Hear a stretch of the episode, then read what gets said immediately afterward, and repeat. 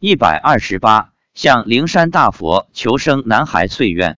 发表日期：二零一一年一月十九日。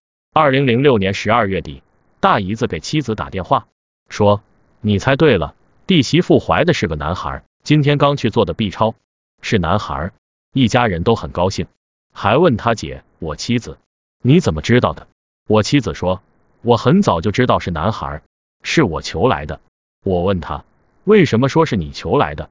他说是我们五一回老家时去灵山大佛求的。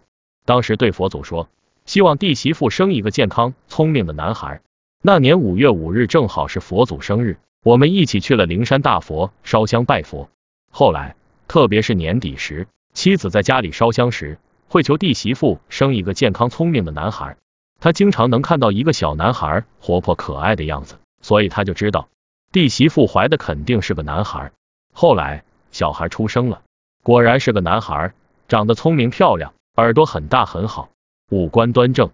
妻子让人算了一下生辰八字，说这小孩将来有大印，文昌星。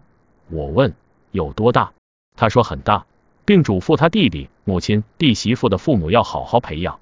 我的岳父是倒插门，所以老大和儿子姓的是母亲的姓，儿子生儿子以后，小孩自然跟父亲姓。也就是不姓岳父的姓，因为孙子不姓他的姓，所以已故岳父一直心有不甘，几次捣鼓，弄得这个孙子不是大哭就是生病。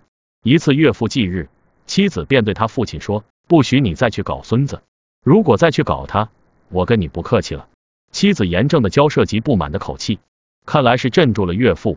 从此以后，这个小孩便没再发生什么事情，健康的成长，今年已经上幼儿园了。春节已经离我们不远了，农历二十四是小年，一般这一天也是灶神上天汇报的日子。下次我将说一说灶神的故事。